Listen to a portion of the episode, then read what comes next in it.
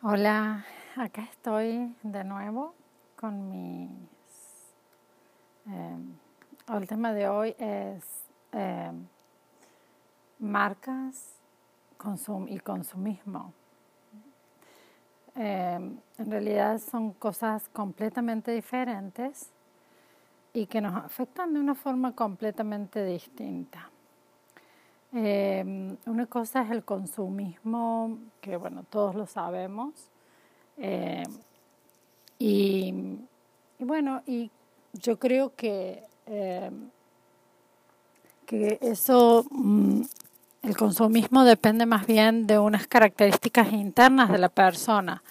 Dependen, tienen una influencia importante del medio, ya sea a través de la televisión, de la publicidad, del internet, de la gente que nos rodea, pero em, el impulso de comprar está determinado por condiciones internas nuestras, internas y, en cierto modo también dependen de el momento en la vida en el que estamos viviendo. Em, yo me acuerdo cuando empecé a trabajar que sí. Eh, yo em, cuando empecé a trabajar estaba haciendo la residencia médica em, y obtener mis primeros sueldos. Eh, me acuerdo que, bueno, vivía en España y mm, tenía el corte inglés cerca de mi casa y sentía un impulso que no podía controlar porque, claro, evidentemente todo me gustaba todo me gustaba y todo quería comprar.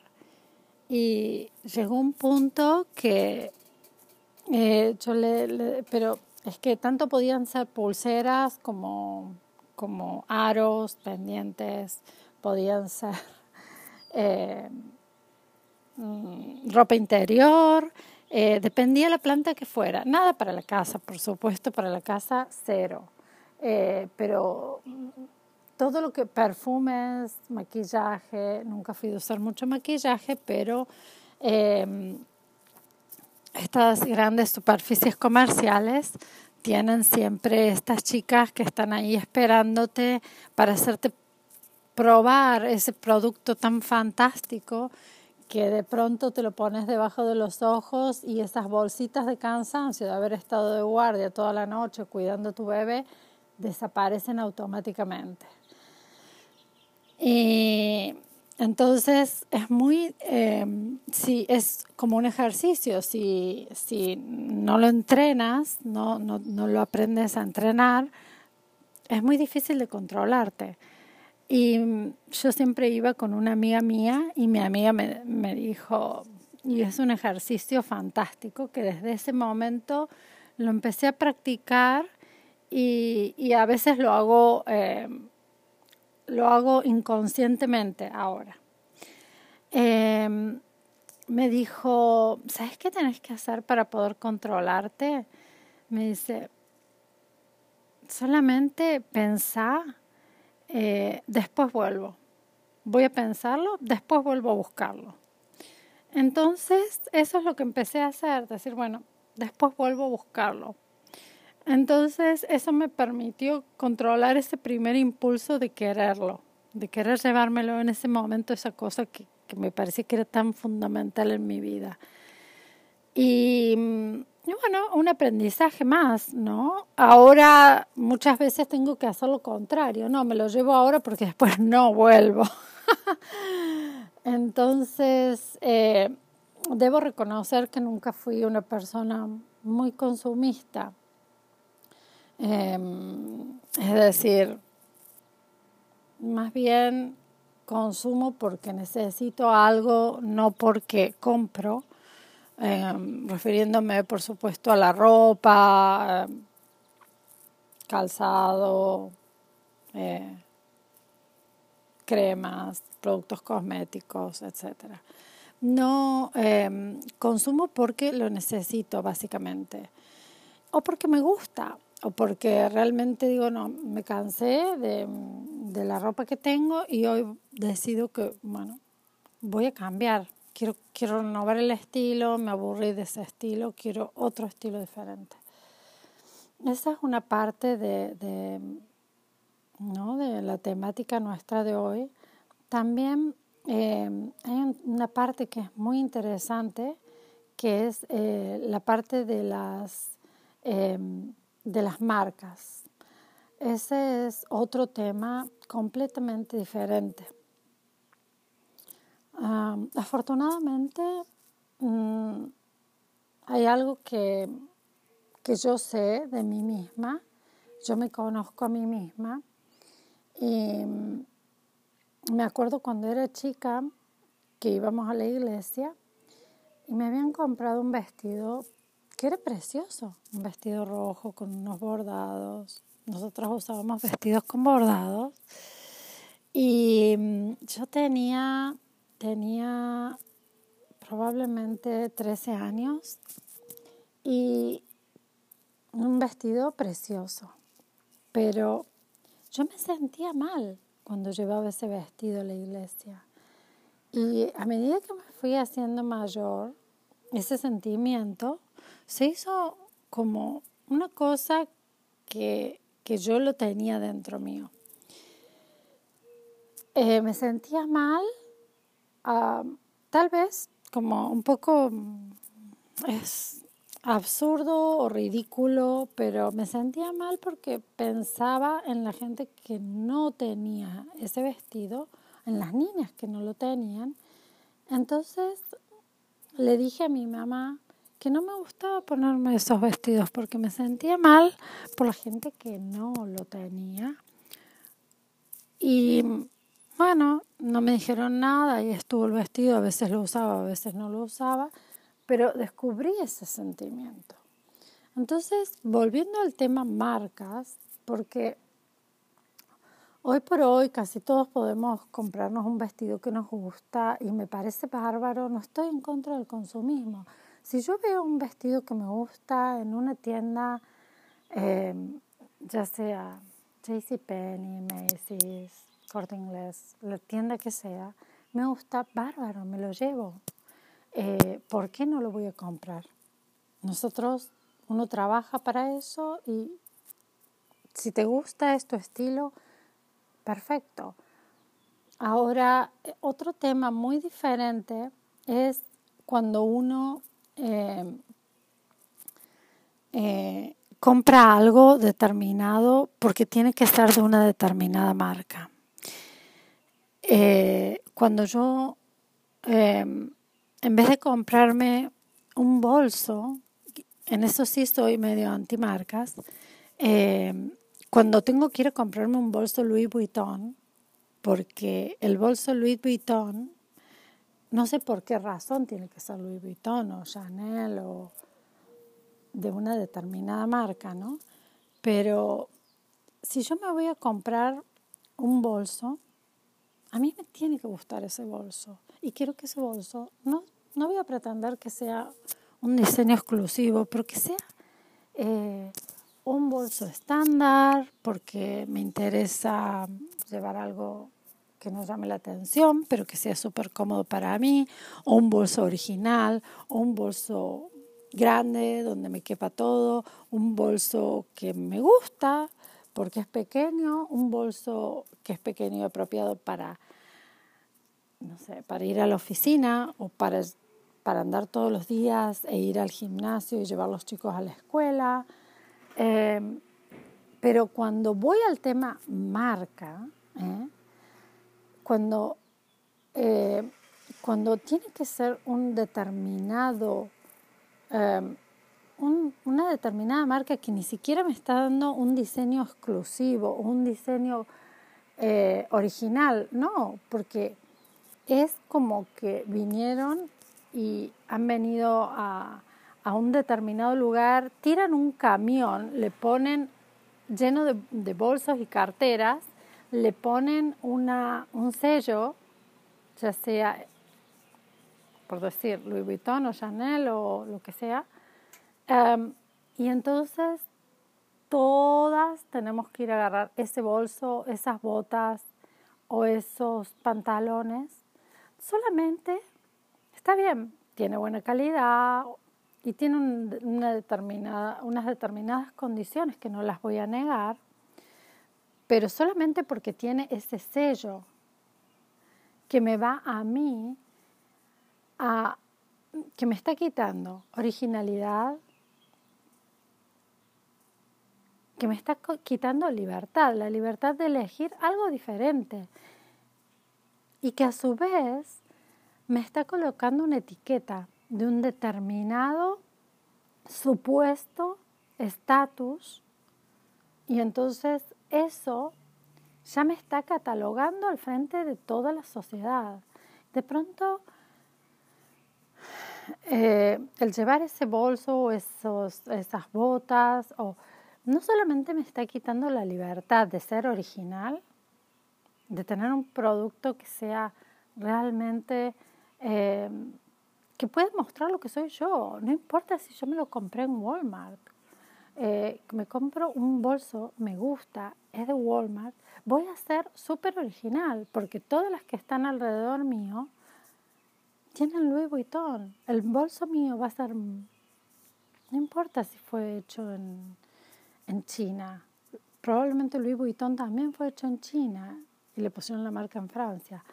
Entonces, o no, pero me está quitando el derecho, la libertad, la originalidad, el derecho de poder elegir algo em, que esté dentro de em, que yo pueda negociar el precio, es decir, que pueda entrar en lo que es la competencia de mercado. Que yo pueda decir, bueno, mira, me voy a comprar esto porque la relación calidad-precio, em, la relación gusto, precio, la, la, relación confort o em, practicidad, precio, me gusta, me conviene. Em, estoy de acuerdo con los, con los con las políticas de esta compañía, porque realmente ofrece cosas que son em, originales y accesibles para, para las familias, para las personas me está, me está privando de eso, porque las marcas lo que nos hacen es entrar en una... es un totalitarismo y una, es, un, es como si fuera una dictadura que entramos dentro de lo que es el mundo de las marcas. Em, y eso nos pasa a los adultos. Eso nos pasa a los adultos y eso les pasa a muchos adolescentes. Em, muchos no, pero muchos adolescentes, la mayoría entran en eso, en el tema de marcas.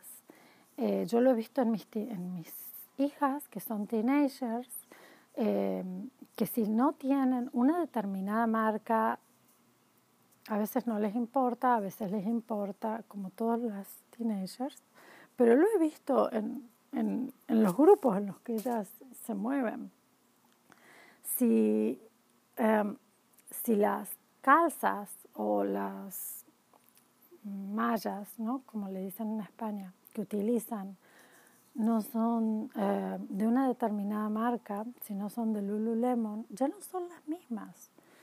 Y en la escuela eh, las niñas llevan ropa normal o en la escuela o en las fiestas o cuando salen con las amigas, em, porque no es una escuela que lleven uniforme, pero eh, cuando, llevan, cuando van vestidas, cuando llevan esas ropas, eh, es como que tienen todas que llevar ese estilo de, de ropa.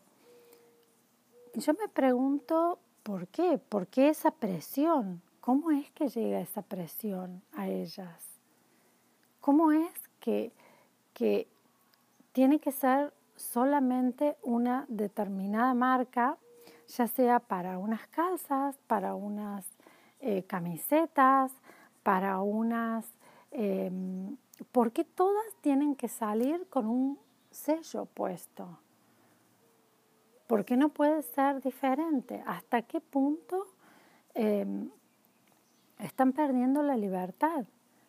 Las chicas están perdiendo la libertad de decir, voy a llevar esto, no me importa, lo compré online, lo compré en Amazon, no me importa, voy a llevar esto porque a mí me gusta y voy a ser original. ¿Dónde está la originalidad? Si compramos marcas, dejas de ser original.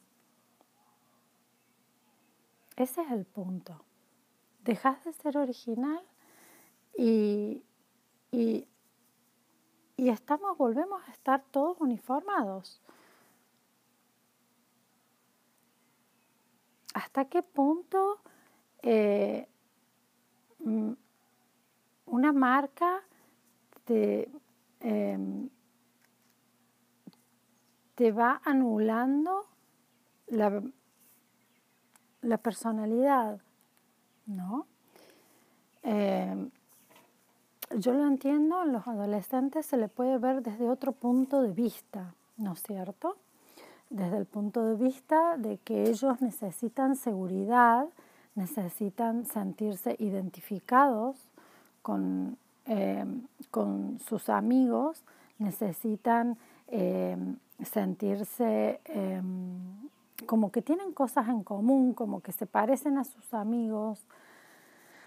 Pero va más allá de eso, ¿no es cierto? La marca es una cosa, el tener una marca determinada, ya sea iPhones, Lululemon, no sé, cualquier marca, eh, Nike, em, va también hacia lo que nosotros hoy por hoy tenemos que respetar y tratar de, de, rescatar y mencionar siempre es la originalidad. También va, em, va más allá de, la marca, porque es como que hoy por hoy lo que buscamos son patrones, patrones que nos las, que nos envían y, que nos, como que nos, nos mandan ser a todos iguales. Lo mismo pasa con el pelo. Tu pelo es ondulado y, y no puede ser ondulado. Tu pelo tiene que ser liso y tiene que tener un determinado color, porque ese es el modelo en mi barrio, por ejemplo. Eh, Mm, los, voy a contar una anécdota. El otro día mi hija me dice, eh, mamá, quiero que te laves la cabeza. Yo decía, bueno, no sé, me la verá muy sucia. bueno, me lavé la cabeza, me hizo poner un acondicionador y un champú y me dijo, te voy a hacer yo un peinado. Yo no quería porque me quería hacer rizos, ella, me quería hacer eh, rulos. Entonces mi hija me puso su espuma, no sé qué, y yo estaba como, oh my God, Dios mío, ¿qué me está haciendo en la cabeza?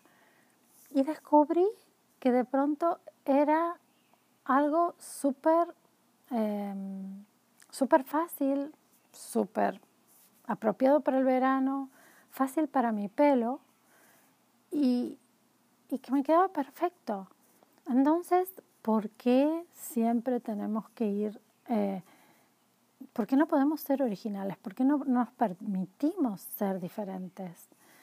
¿Por qué, ¿Por qué no nos permitimos ni siquiera probar algo? Y, y ese probar algo pasa por la aceptación, la aceptación de lo que nosotros realmente somos y lo que nosotros realmente por nuestras circunstancias podemos tener y podemos ser. lo mismo mm, pasa con los defectos físicos. Ese es otro tema que estuvo rondando por mi cabeza. Eh, por ejemplo, em, tenemos un patrón, una marca que tenemos que tener. No podemos tener una simple, nuestra nariz tiene que ser perfecta y nuestras orejas pequeñas y pegadas a nuestra cabeza y los ojos tienen que ser de un determinado color, ¿no es cierto? Lo mismo que el pelo. Podemos permitirnos eh, cambiar nuestro patrón de belleza. La belleza no tiene por qué ser de una determinada forma, no estoy descubriendo la rueda, pero lo importante es sentirnos, sentirnos bien, sentirnos felices y, fuertes, empoderadas con cómo somos. No tenemos, si te querés hacer una cirugía para ser feliz, hacela. Si te quieres cambiar el color de pelo, cámbialo. Si te quieres poner lentillas de color, cámbialo pero sentite feliz como sos también. Es decir, porque tengas un pequeño montañita en la nariz, o, o no, porque tengas nariz aguileña, o porque tengas el pelo ondulado y, y, y, el, lo, lo, más, digamos, lo más fancy en tu barrio, en tu ciudad o donde sea, sea el pelo liso o porque tengas pelo rubio y lo que sea más fancy sea el pelo negro o viceversa, o rojo. Esto no puede hacer que vos te sientas mal con vos misma, porque entonces el tema no pasa por... Em, el tema no pasa por, por, por lo físico, ni por la marca, ni por la cantidad de ropa que tengas. Eh, pasa por por vos misma. Pasa porque vos misma no encontrás esa sensación de bienestar adentro tuyo. Estamos en una sociedad que está enferma en ese aspecto, pero los que tenemos que empezar a sanarnos somos nosotros en ese tema. siempre va a haber cosas que no nos van a gustar de nosotros mismos, siempre las va a haber. Eh, esas bolitas de grasa que podemos tener en la cola o en las piernas, o, la panza un poco floja, o si no tengo mis pechos del tamaño que me gustaría tenerlos, o muy grandes o muy chicos, o muy altos o muy bajos. O sea, eso lo que tenemos que cambiar es las lentes con las que nosotros nos miramos mirarnos con unas lentes de permisividad. Y eso recién ahora, a mi edad, lo estoy aprendiendo a hacer. Decir, me permito ser así, me permito tener unas bolitas en las piernas, me permito tener el pelo ondulado y no me importa que tenga el pelo ondulado y tenerlo lleno de rulos. O sea, es mi pelo y no me importa tener alguna cana. Me gusta la cana. Viva la cana, viva la arruga y viva la bolita de grasa, porque me estoy aceptando a mí misma. Aprendamos a aceptarnos, aprendamos a elegir en el Walmart. Aprendamos a decir mi bolso es original porque lo tengo yo. Porque no quiero ser Louis Vuitton, no quiero ser Gucci ni, ni, Chanel eh, empecemos a, a, ser nosotros la marca de las cosas, no nosotros ser las que llevamos la marca, ser nosotras mismas, originales, ser nosotras mismas, porque somos Dios o quien sea, la naturaleza nos ha hecho únicas y eso es lo que, lo que tenemos que expresarnos. Siempre que tratemos de meternos en un, en un patrón que no es lo que en realidad somos, es ahí cuando viene el conflicto. Es ahí cuando vamos a entrar en conflicto. Bueno, las espero para la próxima y espero que, que esto a mí me sirve charlarlo a mí me sirve comunicarlo y espero que nos sirva a todos. Pienso que no estoy inventando la rueda, eh, pero, pero creo que es súper importante el, el rescatar de todo esto que, que ese vestido con flores, con margaritas que te compraste en, en una tienda que a lo mejor es una, una tienda que, que no es una tienda súper fancy, te hace única. Ese bolso que compraste en el Walmart, eh, a lo mejor es único, porque todas las que están alrededor tuyo tienen Louis Vuitton. Así que, bueno, las espero en la próxima. Hola, acá estoy de nuevo con mis... Eh, el tema de hoy es eh, marcas consum y consumismo. Eh, en realidad son cosas completamente diferentes y que nos afectan de una forma completamente distinta. Eh, una cosa es el consumismo, que bueno, todos lo sabemos. Y, bueno, y yo creo que, eh, que eso, mm, el consumismo depende más bien de unas características internas de la persona. Dependen, tienen una influencia importante del medio eh, ya sea eh, a través de la televisión, de la publicidad, del internet, de la gente que nos rodea, pero em, el impulso de comprar está determinado por condiciones internas nuestras, internas y, y en cierto modo también dependen de el momento en la vida en el que estamos viviendo. Em, yo me acuerdo cuando empecé a trabajar, que sí, eh, yo em, cuando empecé a trabajar estaba haciendo la residencia médica em, y obtener mis primeros sueldos. Eh, me acuerdo que, bueno, vivía en España y mm, tenía el corte inglés cerca de mi casa y sentía un impulso que no podía controlar porque, claro, evidentemente todo me gustaba todo me gustaba y todo quería comprar.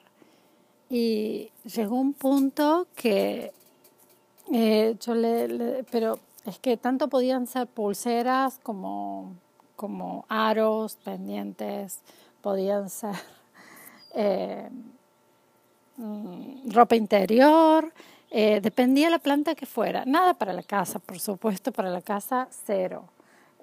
pero todo lo que perfumes, maquillaje, nunca fui a usar mucho maquillaje, pero em, estas grandes superficies comerciales tienen siempre estas chicas que están ahí esperándote para hacerte probar ese producto tan fantástico que de pronto te lo pones debajo de los ojos y esas bolsitas de cansancio de haber estado de guardia toda la noche cuidando a tu bebé desaparecen automáticamente. Y entonces es muy, eh, si es como un ejercicio, si, si no lo entrenas, no, no, no lo aprendes a entrenar, es muy difícil de controlarte. Y yo siempre iba con una amiga mía y mi amiga me, me dijo, y es un ejercicio fantástico que desde ese momento lo empecé a practicar y, y a veces lo hago eh, lo hago inconscientemente ahora. Em, me dijo, ¿sabes qué tenés que hacer para poder controlarte? Me dice, solamente pensá, eh, después vuelvo. Voy a pensarlo, después vuelvo a buscarlo. Entonces, eso es lo que empecé a hacer, decir, bueno, después vuelvo a buscarlo. Entonces eso me permitió controlar ese primer impulso de quererlo, de querer llevármelo en ese momento, esa cosa que, que me parecía que era tan fundamental en mi vida. Y, bueno, un aprendizaje más, ¿no? Ahora muchas veces tengo que hacer lo contrario, no, me lo llevo ahora porque después no vuelvo.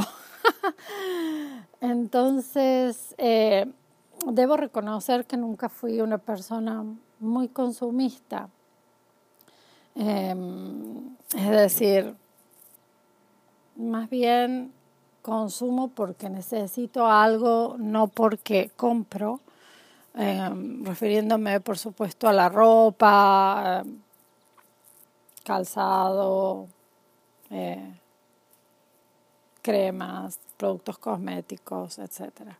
No consumo porque lo necesito básicamente. o porque me gusta, o porque realmente digo, no, me cansé de, de la ropa que tengo y hoy decido que, bueno, voy a cambiar. Quiero, quiero renovar el estilo, me aburrí de ese estilo, quiero otro estilo diferente.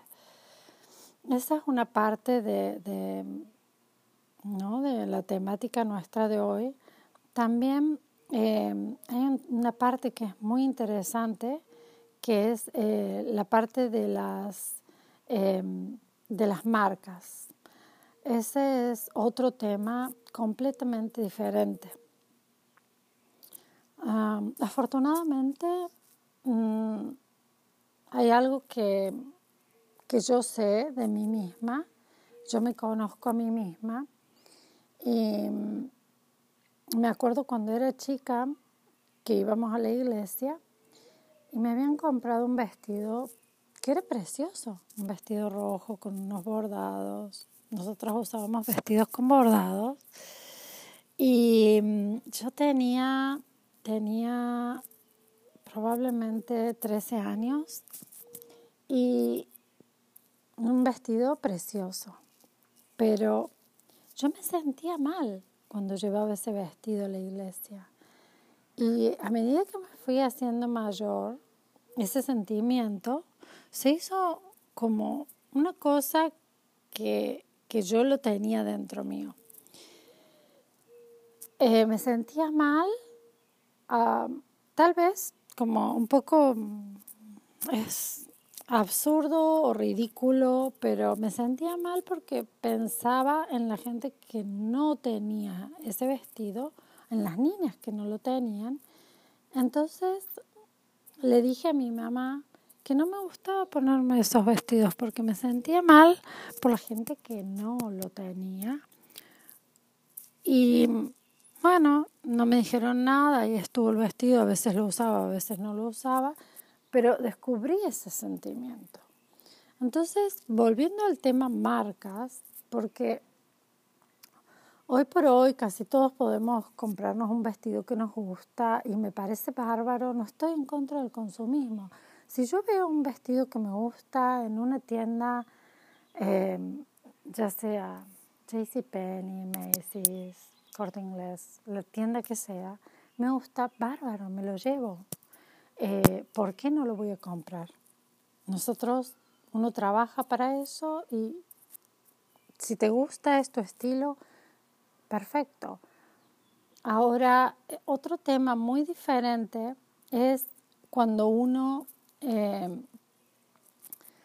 eh, compra algo determinado porque tiene que ser de una determinada marca. cuando yo en vez de comprarme un bolso, en eso sí estoy medio antimarcas, eh, cuando tengo quiero comprarme un bolso Louis Vuitton, porque el bolso Louis Vuitton, no sé por qué razón tiene que ser Louis Vuitton o Chanel o de una determinada marca, ¿no?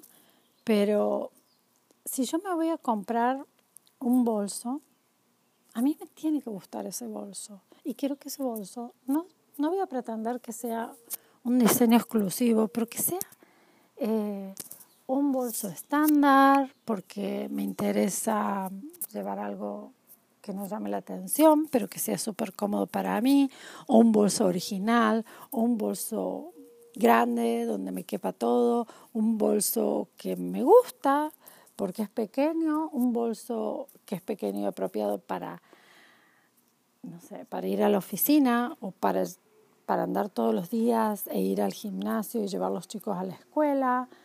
Em, pero cuando voy al tema marca, ¿eh?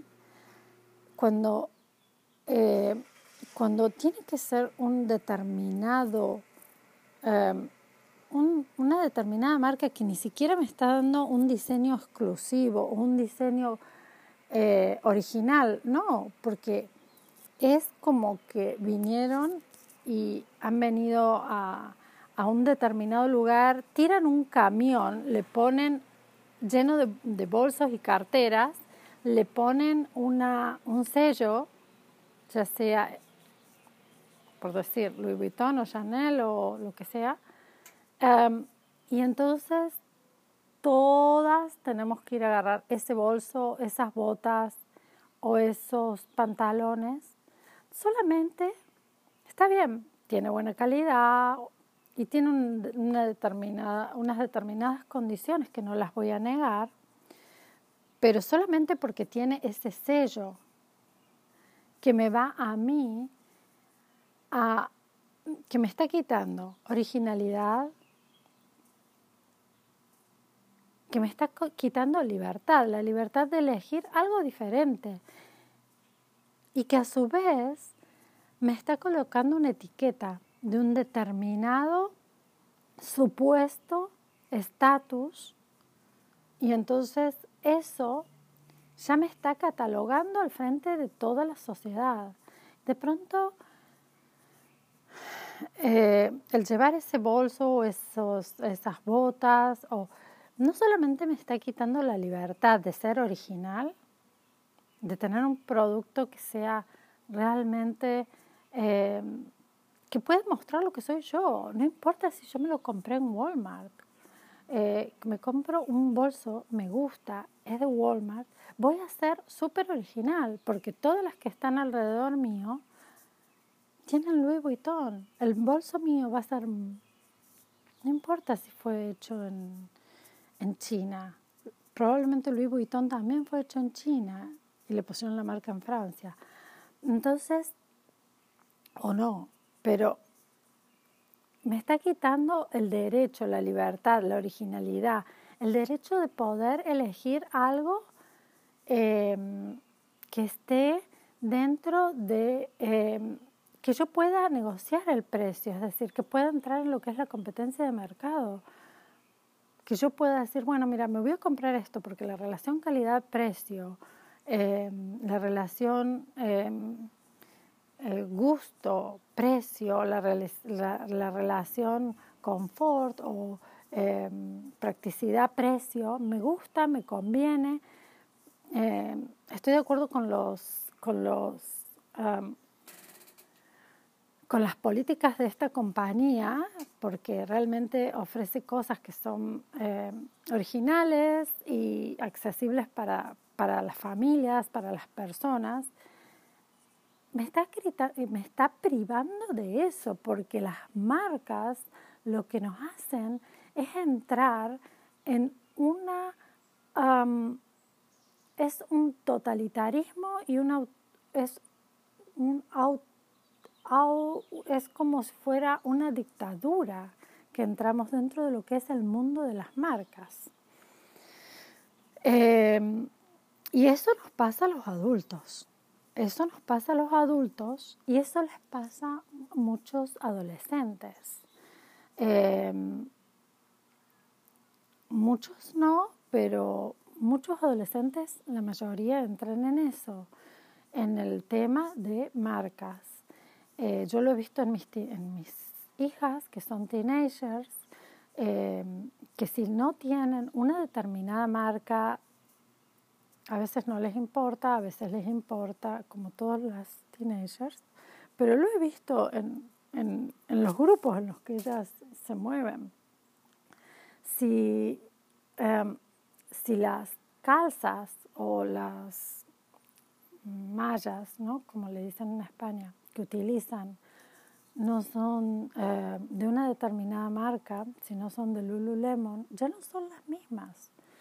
Y en la escuela eh, las niñas llevan ropa normal o en la escuela o en las fiestas o cuando salen con las amigas, eh, porque no es una escuela que lleven uniforme, pero eh, cuando, llevan, cuando van vestidas, cuando llevan esas ropas, es como que tienen todas que llevar ese estilo de, ropa.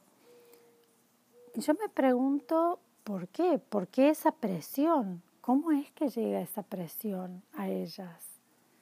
¿Cómo es que, que tiene que ser solamente una determinada marca, ya sea para unas calzas, para unas eh, camisetas, para unas...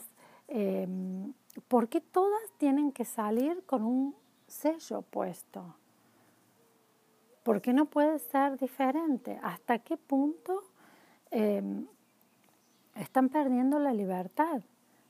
Las chicas están perdiendo la libertad de decir, voy a llevar esto, no me importa, lo compré online, lo compré en Amazon, no me importa, voy a llevar esto porque a mí me gusta y voy a ser original.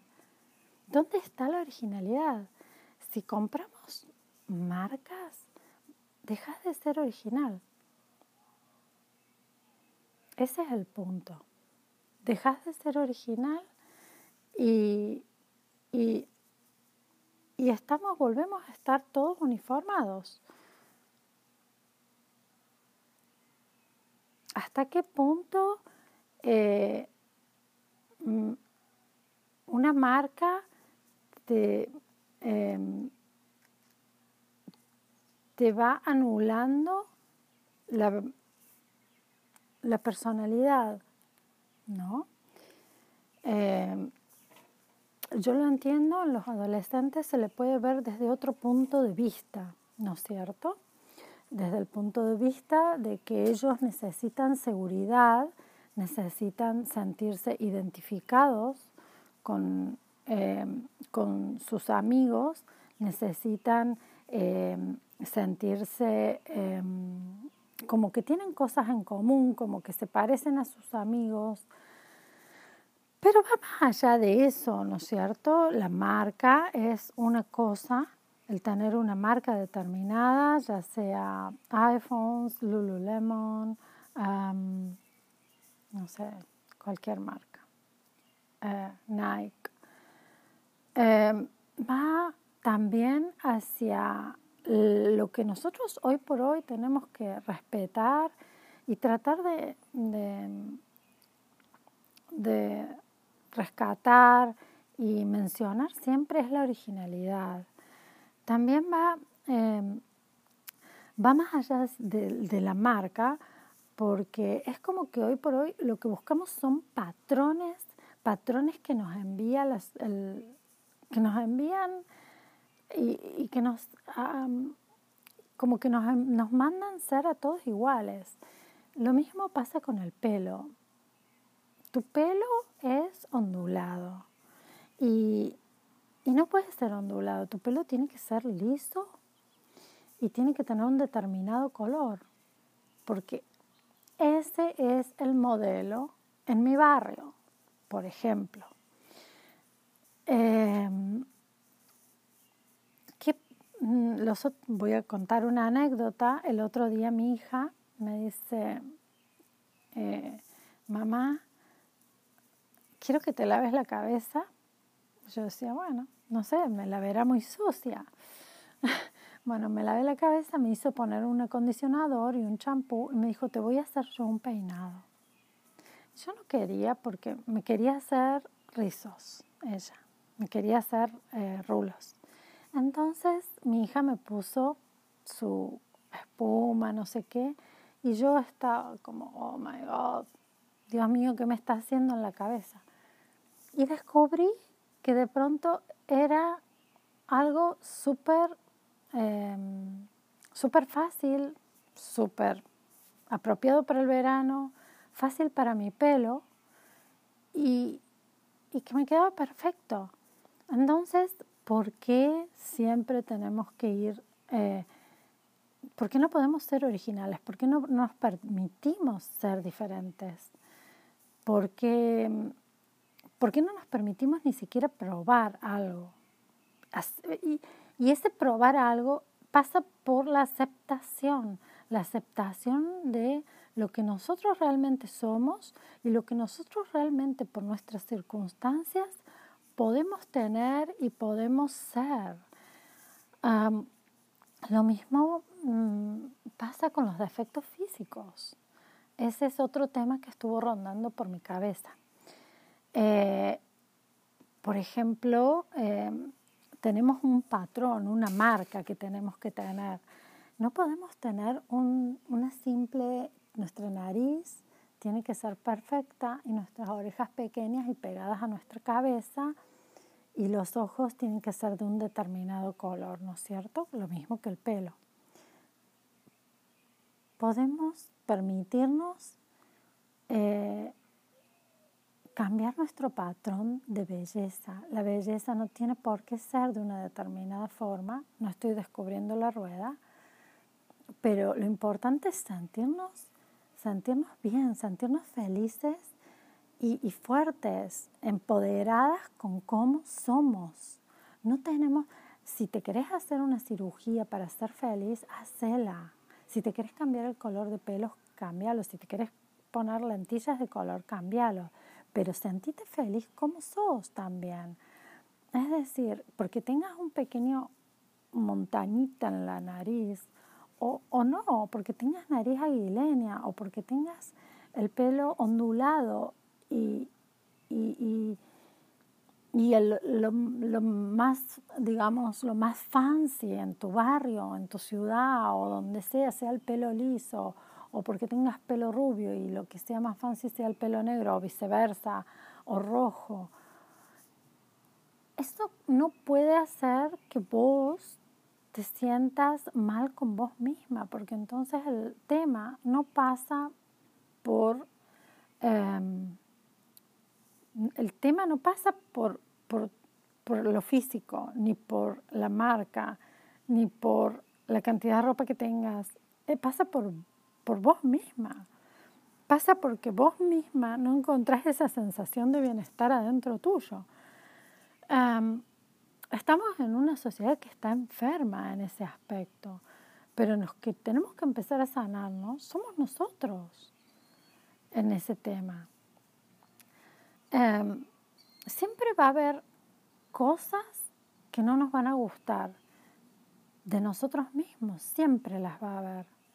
Eh, esas bolitas de grasa que podemos tener en la cola o en las piernas, o, o, la panza un poco floja, o si no tengo mis pechos del tamaño que me gustaría tenerlos, o muy grandes o muy chicos, o muy altos o muy bajos. O sea,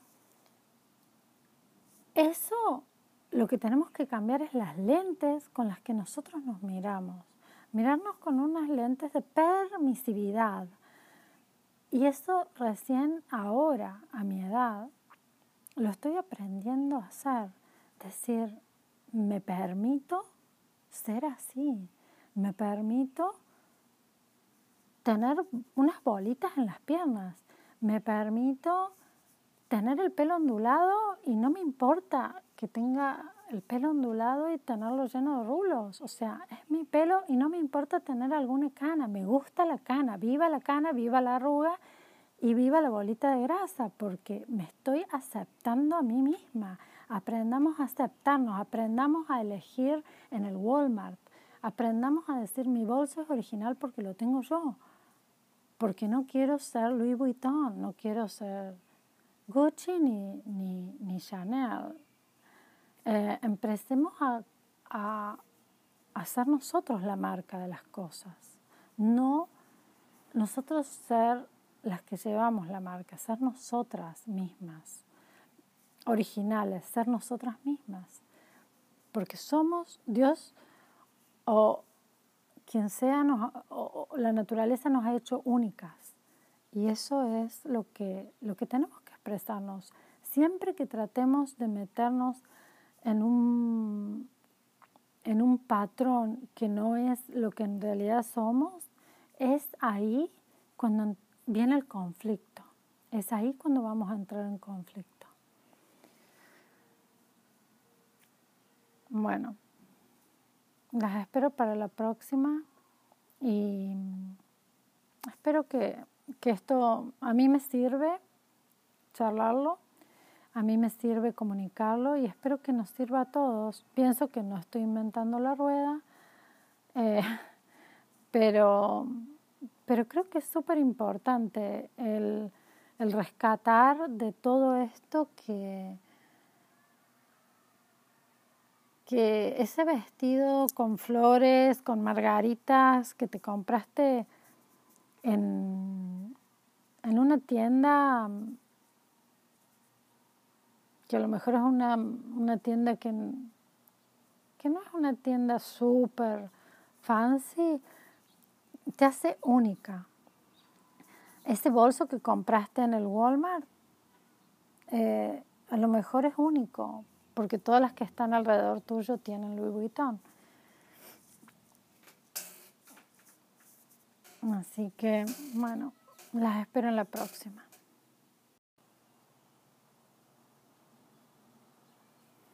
Bueno, el tema mío ahora, el tópico que quiero hablar, es em, acerca de los altibajos que, que, todos tenemos en nuestra vida, subidas, bajadas, tenemos em, todos en algún momento de nuestra vida hemos experimentado ansiedad, depresión, em, pánico, em, miedo.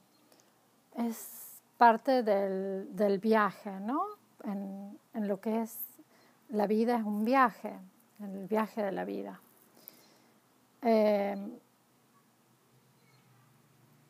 todo eso tiene una utilidad, todo eso tiene un porqué y tiene una utilidad. Tal vez no se lo podemos encontrar en el momento que nos está ocurriendo, y solamente lo importante en ese momento es sobrevivir, seguir adelante, sobrevivir, pasar el momento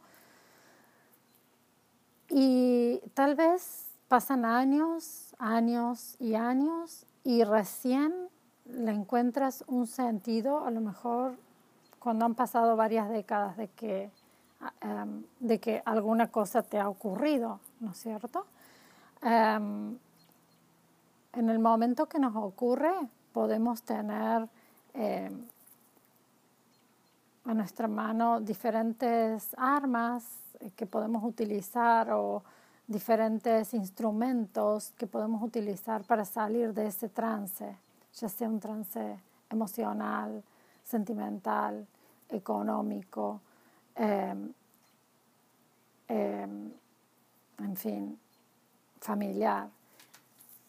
Muchas veces puede ser que utilicemos un instrumento económico, puede ser que tengamos amigos que nos prestan una mano, eh, muchas veces podemos utilizar una terapia, podemos utilizar em, la familia, podemos utilizar medios económicos, como decía, para, para salir de esto, podemos, usar, podemos utilizar la distracción, em, un viaje para salir de esos trances, podemos utilizar, em, en fin, diferentes elementos que están afuera de nosotros y agarrarlos en la medida que tenemos la oportunidad de poder, de poder hacerlo. Y en cierto modo es lo más, lo más eh, digamos, lo más instintivo, lo más a veces fácil y lo más em, rápido, tal vez, y lo menos doloroso. Em, por ejemplo, em, voy a ir tocando diferentes situaciones en las que yo en mi vida me he enfrentado a situaciones en las que he utilizado diferentes Em, instrumentos para salir de esas situaciones difíciles y, las voy a ir contando. Probablemente les sirvan a alguna gente o a lo mejor a otra gente, algunos les sirven, a otros no, o por lo menos a mí sí me sirve también. Eh, y en todas estas situaciones, yo lo que me he dado cuenta es que lo único que me ayudó y que recién ahora me estoy dando cuenta es sentarme al frente de una pared en blanco, una pared en negro, una pantalla en negro apagada, o sentarme frente a una persona y mirarla a los ojos y hablarle con el corazón, o ponerme frente a un espejo, mirarme a los ojos y buscar en mí misma la solución a eso.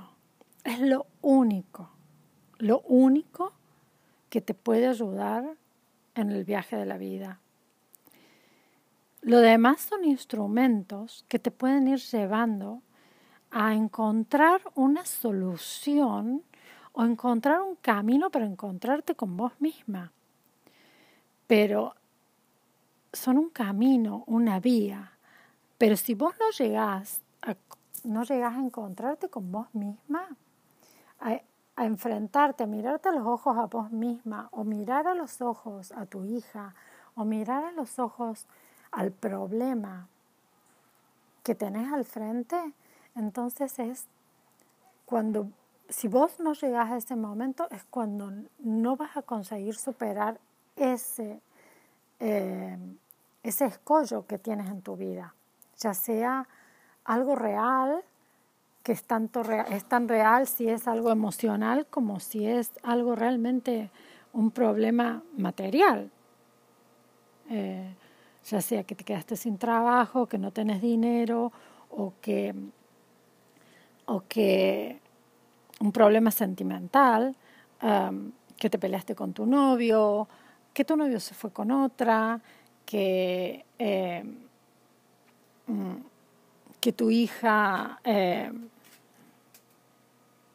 no está contenta con las amigas que tiene, que eh, lo que sea, que no te gusta tu figura corporal.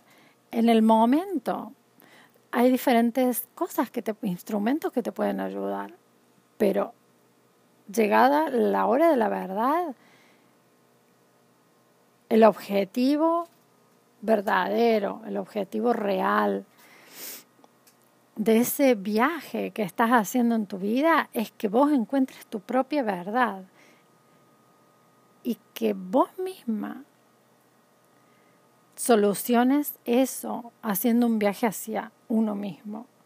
La única forma de solucionar las cosas es encontrando la verdad en uno mismo, encontrando eh, la verdad, la lucha con uno mismo y la aceptación, o no, aceptando algunas cosas y cambiando algunas otras que uno no acepta, y cambiando algunas que te das cuenta que son las que te están ocasionando este problema. Problema el que sea. Mm, por ejemplo, uno de los momentos claves en mi vida que eh, cuando tuve 16 años, yo me enfrenté a, a una anorexia, cuando todavía en el mundo no sabíamos lo que era la anorexia. ¿Por qué me vino eso, esa enfermedad? Que recién ahora puedo hablarla, pocas veces lo he hablado en mi vida y, y muchas veces no lo pude hablar porque hasta sentía como si fuera vergüenza de hablar de esto. Vergüenza, culpa. Eh, que me sobrepuse a eso, sí, me sobrepuse, podría decir que lo superé, podría decir que me sirvió. Em, claro que me sirvió, me sirvió. me sirvió para tener una alimentación saludable toda mi vida, para em, tener una, una vida, unos hábitos de vida saludables, practicar deporte regularmente. Eh, y una alimentación básicamente saludable. Y más allá de todo eso, también me sirvió para criar o tratar de criar a mis hijas en una alimentación relativamente saludable, en lo que se puede, y en unos hábitos de vida saludables, haciéndoles practicar deportes y una vida balanceada, digamos. Pero más allá de todo eso, em, lo que más me sirvió de, todo esto, de, ese trance, ¿no? Es que, em, que aprendí que, eh, bueno, en ese momento el instrumento que, que, me, que me ayudó fueron eh, básicamente mis padres mis padres que se dieron cuenta, tampoco tuve un grado muy severo de anorexia, y mis padres se dieron cuenta de, lo que me estaba pasando y aparte de ponerme comida, toda la comida más deliciosa que podía haber en mi ciudad, aparte de eso, que claro, pobres, me producía el efecto contrario, o sea, cuanto más comida me ponían delante, más rechazaba yo. Lo mejor que pudieron hacer fue llevarme a un terapista. El terapista prácticamente no existía en ese momento la anorexia, pero me ayudó porque fue buscando dónde estaba probablemente el, el problema, ¿no? Eh, porque eh, ese problema era un síntoma de algo más. Entonces, eh, la enseñanza de todo eso fue que yo creo que realmente, bueno, fui controlando la enfermedad y salí de eso en poco tiempo.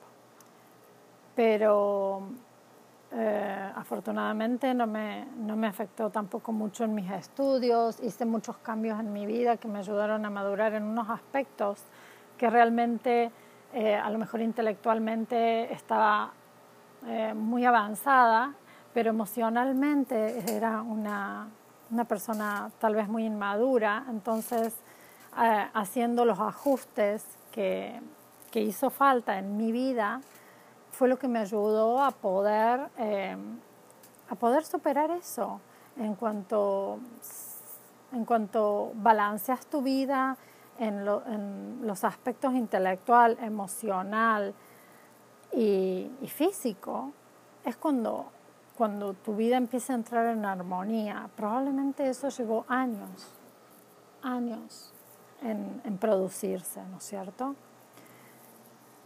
Pero bueno, los síntomas afortunadamente desaparecieron pronto. En poco tiempo no tuvo grande, gran repercusión en lo que fue mis, mis notas académicas y bueno, eh, no hubo un culpable, son cosas que, que nos van pasando en la vida, en el viaje de la vida, y muchas veces no hay una culpa, son cosas que pasan, porque nada está bajo control en la vida, las cosas ocurren. Y,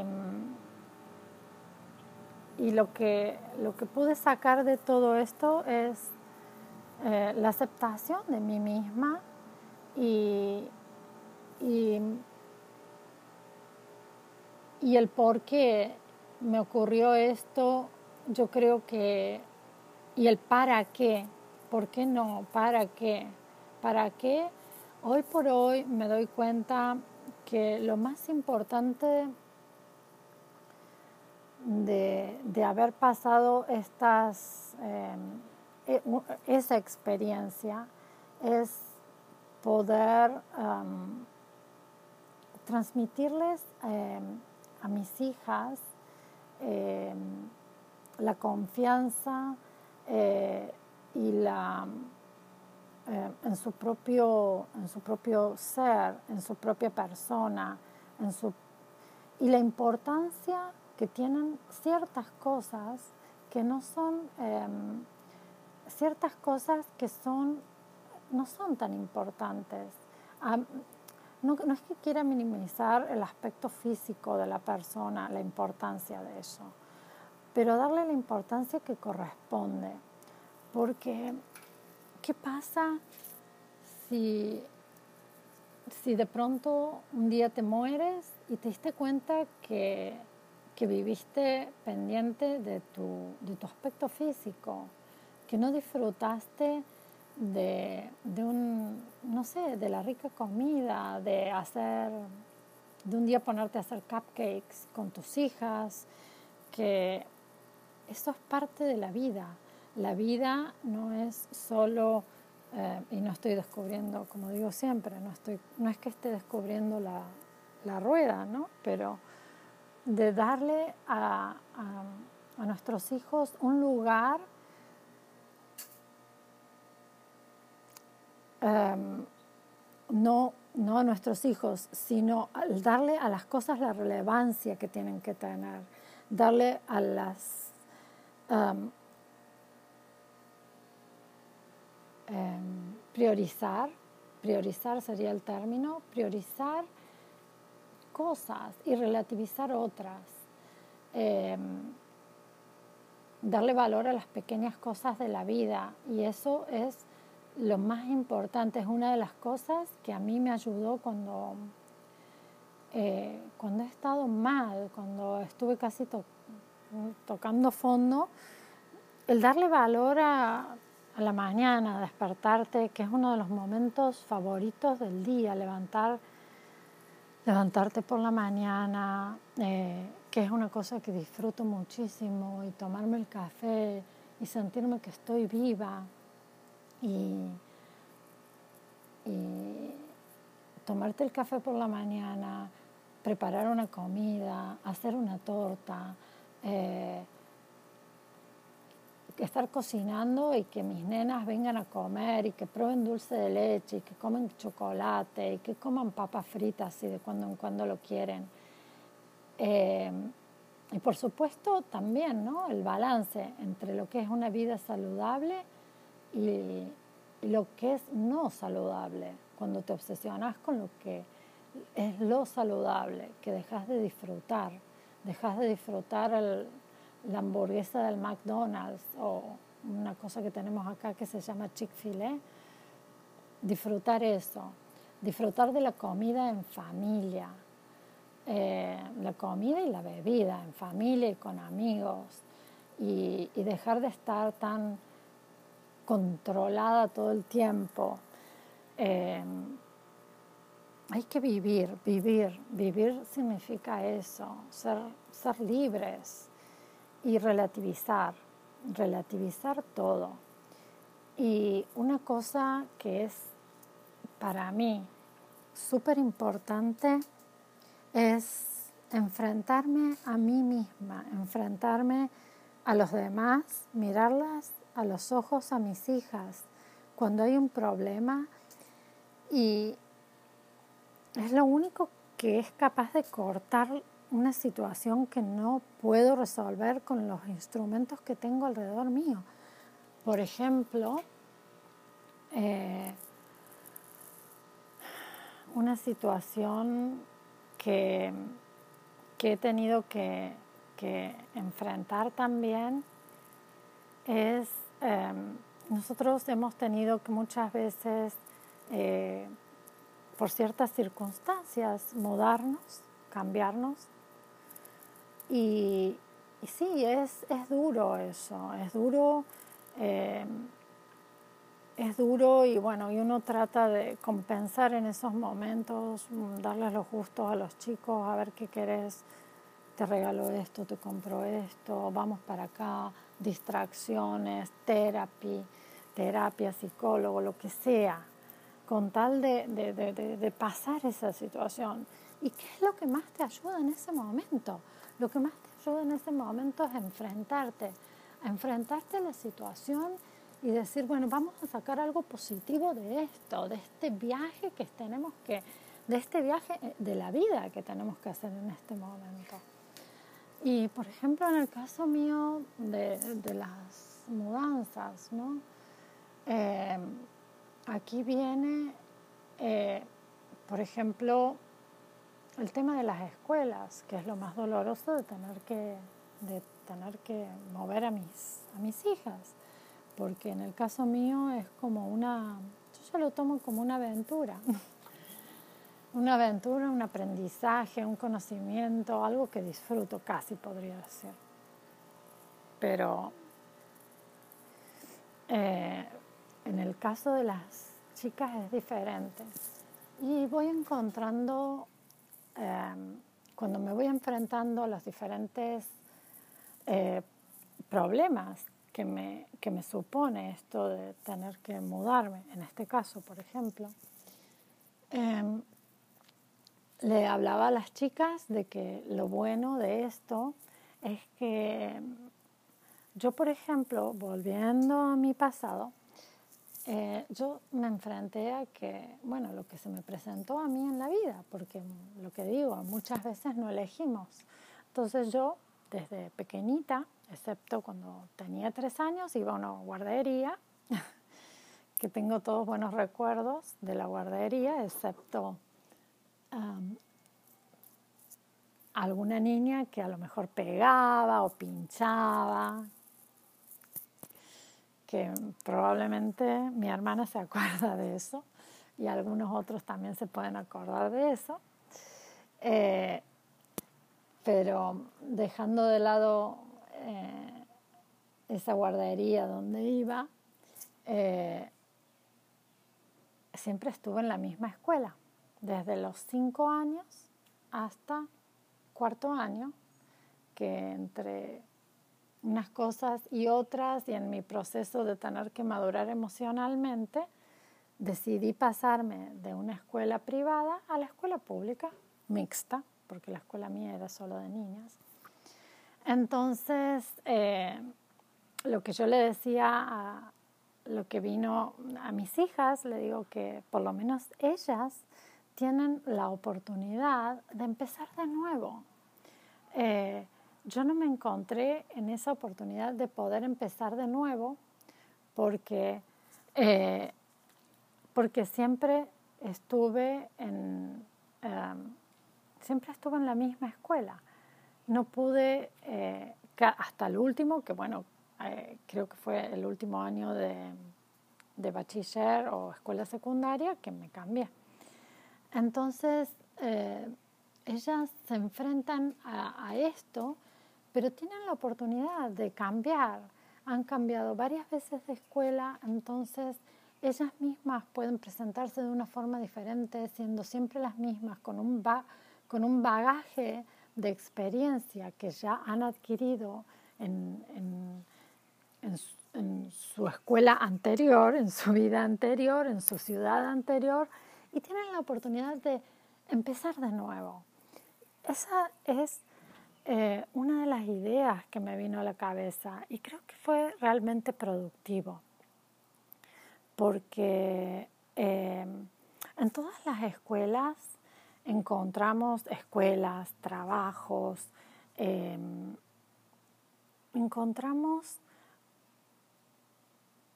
un grupo tóxico, un ambiente tóxico y a veces el cambio, el cambio nos hace bien porque a veces no encontramos los instrumentos o los elementos, o a veces justo coincide que, que, nosotros cometimos un error, entramos con, con el pie equivocado y de pronto en vez de ser amiga de esa niña que estaba queriendo ser amiga tuya al lado tuyo, no, vos querías ser amiga del grupo de las chicas populares, esas chicas líderes, esas chicas que son las mejores deportistas, esas chicas que son las ricas de la clase, esas chicas que tienen las mejores casas, las mejores ropas.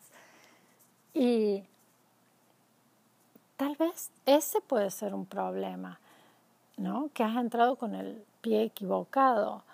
O no, o, tal vez no, tal vez te hiciste amiga de, de, de las de cualquier chica y bueno, y te diste cuenta que esa amiga eh, te traicionó y que se, mm, se crea un ambiente tóxico y de pronto tenés esa oportunidad de, decir, bueno, mira, me voy a mudar, voy a cambiar de escuela, puedo empezar de nuevo. Eh, volviendo a los, eh, a los grupos tóxicos, es importante, hay una cosa que quiero decir, que yo le decía a mi hija de las escuelas que muchas veces sentimos esa necesidad de estar en ese grupo, en ese grupo, en ese grupo de las chicas populares, ¿no? de las chicas líderes.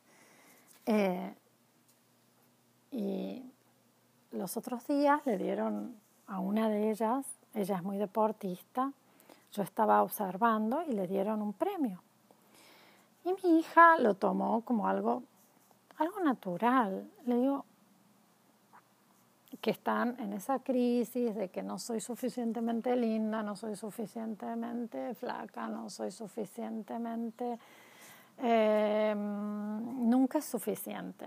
Entonces yo le, decía a mi hija, le digo, mira, eh, cuando yo iba a la escuela, probablemente yo era esa niña que a lo mejor está sentada ahí al lado tuyo, que, que ni se iba a imaginar para vos recibir un premio, es normal y ya te lo esperabas, pero a lo mejor yo me considero que sí, que era una buena deportista, pero no era la mejor ni por casualidad. Y, y no me y nunca me esperaba un premio, o sea, ya no tenía las expectativas de recibir un premio ni de ser elegida por, por, la, por la maestra de educación física o por la que fuera. no me lo esperaba. Entonces le digo, mm, le dije a mi hija, le digo, pensá en esa niña que está ahí sentada y ella ya sabe que no le va a tocar. Le digo, o sea, ponete en el lugar de los demás también y pensá qué afortunada que sos vos. A veces, y a veces es eso, la, esa niña que está sentada ahí, quisiera ser la popular, la chica que recibe el premio, la chica que tiene, em, que es la líder. Y muchas veces la líder quisiera ser la otra, la chica que está sentada ahí, o, a lo mejor no quiere ser porque ni siquiera se le cruza por la cabeza esa otra compañera que está sentada en, en las gradas con ella. Pero a lo mejor esa niña tiene menos conflicto y esa niña no se da cuenta de que ambas posiciones tienen sus pros y sus contras ambas posiciones tienen, eh, todo es relativo, todo es relativo. Pero a lo que voy con esto es que es importante eh, a veces enfrentar las cosas, mirarlas con los ojos abiertos, abrir bien los ojos y poder ver la realidad, poder ver la realidad y decir qué es lo que tengo que cambiar, qué es en este momento lo que le tengo que hacer ver a, estas, a, esta persona. Y bueno, y la terapia en parte en eso ayuda porque es lo que te hace darte cuenta, pero a veces eh, te lo pueden dar todo servido, puedes tener em, todos los instrumentos a tu alrededor, pero si no sos vos misma la que enfrenta la situación, no, no podés salir de eso. Es como cuando eh, creo que es una lección de tu vida que se nos va presentando en el día a día, día a día, día a día, incluso cada vez que te levantás y pones el pie en el suelo y salís de la cama, es una elección, es una elección tu estado de ánimo, es una elección la forma en que vos ves la vida, Vos podés elegir ver la vida con un color rosa, con un color, con un cristal amarillo, con un cristal negro, con un cristal azul o con un cristal naranja. Es una opción. Eh, y es una opción a veces recrearte en un estado de ánimo eh, y cortarlo. Y si no te gusta, enfrentarte a él y decir, ¿por qué me estoy sintiendo así? quiero cambiar esto. Y si no lo cambio, si no lo puedo cambiar, si no soy capaz de cambiarlo, ¿por qué?